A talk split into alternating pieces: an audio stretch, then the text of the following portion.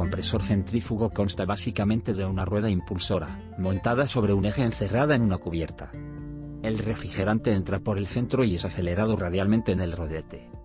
Cuando el refrigerante pasa por los álabes se acelera y es recogido por una voluta, donde la aceleración se convierte en energía de presión.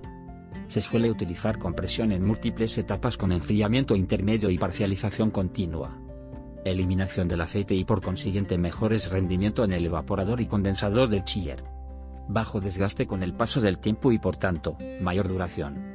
Eliminación de vibraciones en cualquier condición de trabajo, incluyendo las fases de arranque. Estos compresores controlan con precisión la temperatura del agua a la salida del evaporador del chiller.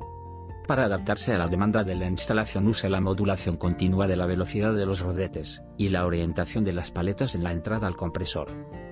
Permite una considerable capacidad de adaptación a la variación de cargas térmicas, reduciendo los consumos energéticos ofrecen un rango de eficiencia muy alto, porque la regularización del caudal se hace con las revoluciones del compresor.